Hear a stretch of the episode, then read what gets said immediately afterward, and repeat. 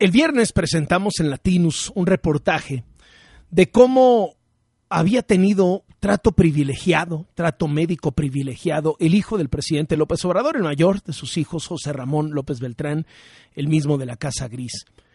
Y cómo mientras miles de mexicanos batallan por conseguir las medicinas, este gobierno ha sido marcado por el desabasto de medicinas, y mientras el presidente dice que ya se acabaron los privilegios, pues un, una misión especial del ejército fue por medicamentos que no estaban disponibles para la gente, el famoso Remdesivir, que muchos doctores decían, por favor, tráiganos el Remdesivir, por favor, déjenos usar el Remdesivir, y el gobierno no lo autorizaba, lo tenía en las bodegas. Bueno, fueron los militares a sacar de esas bodegas el medicamento y llevárselo directamente hasta donde estaba el hijo del presidente López Obrador pero dice el presidente que no hay privilegios. Fue un reportaje de Ana Lucía Hernández.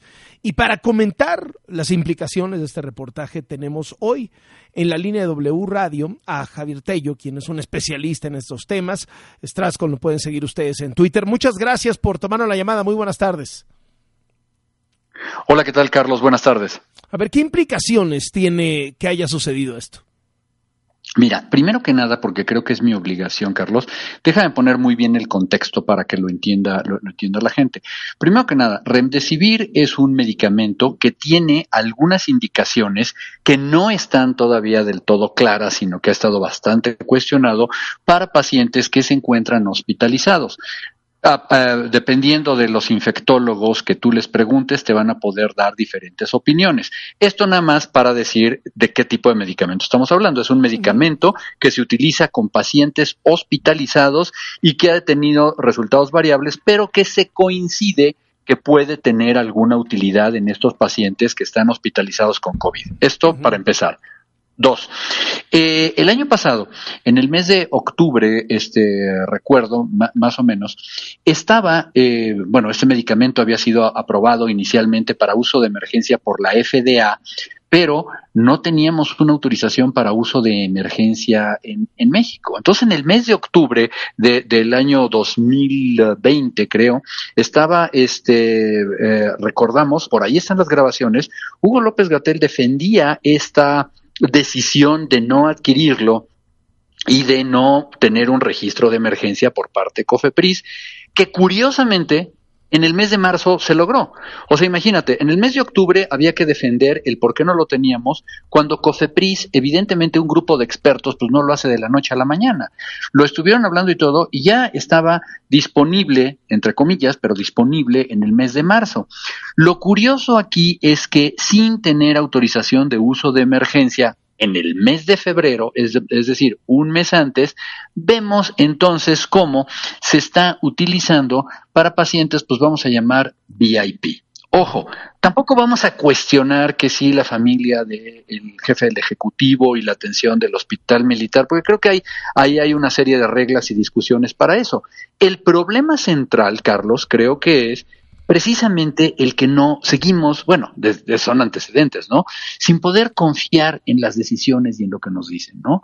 O sea, por un lado se cuestiona el uso generalizado de un medicamento, ¿sí? Que a tres años después, pues podemos debatir lo que quieran sobre su utilidad o no, pero en ese momento era algo que podía eh, hacer una diferencia y que en ese momento negaban que fuera a tener una autorización pero que súbitamente se utiliza para un grupo selecto de, pacientes. Y eso no tiene ningún sentido, ¿no? Si nos ponemos en ese arranque de 2021, cuando le dan el remdesivir de manera privilegiada al hijo del presidente, estamos hablando de que hay un clamor médico por, por favor, denos el remdesivir porque en algo va a ayudar. El gobierno se niega, se niega, se niega, se niega, y mientras se niega y guarda el remdesivir en la bodega, si agarra al ejército, tema aparte es para qué está sirviendo el ejército en este país, ¿no? Pero agarra al ejército y le dice, comando especial, que vayan a esta bodega, que vayan a esta otra y que le lleven el remdesivir que todo mundo quiere, pero que lo estamos negando para todos, al hijo del presidente. Ahí es donde está el cuestionamiento, ¿no? Exacto. Y luego vienen otros cuestionamientos siguientes, porque esto no lo vamos a saber, ni lo vamos a saber de Rendecibir, ni lo vamos a saber claramente de Paxlovid, que esa es otra historia, ni lo vamos a saber de las vacunas. No hay una trazabilidad, Carlos. No sabemos cuándo compraron qué, a qué precio, en dónde, qué trazabilidad se le está dando con las fechas de caducidad. Tú has sabido de medicamentos y de vacunas que se han estado caducando porque el sistema es verdaderamente caótico. No hay una transparencia en esto y peor aún, creo que este cualquiera de tu grupo de investigación lo, ha buscado y, hay un hermetismo, hay una, e, este, son datos que se encuentran reservados, de los que definitivamente nunca vamos a saber.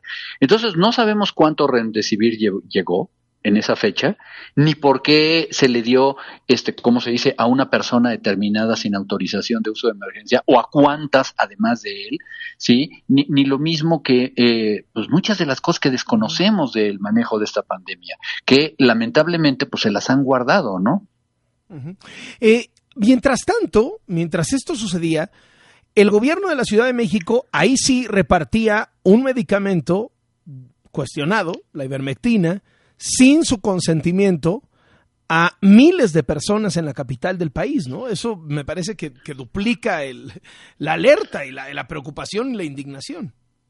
Bueno, lo, eh, eh, el tema de ivermectina creo que ya es este, hablar de un verdadero, un, absurdo imperdonable, por varias razones. Número uno, sabemos que la respuesta del gobierno de la Ciudad de México para dar ivermectina no tenía nada más que una respuesta populista que había atrás, pero lo hacen como ya lo has notado también a su estilo, gastando lo menos posible. Oye, dales algo, pues oye, ¿sabes qué? Aquí alguien dijo que la ivermectina funcionaba, la ivermectina les cuesta cacahuates o cacahuatitos de, no sé de qué precio y vamos a darles eso, aunque no tenga ninguna, ninguna evidencia.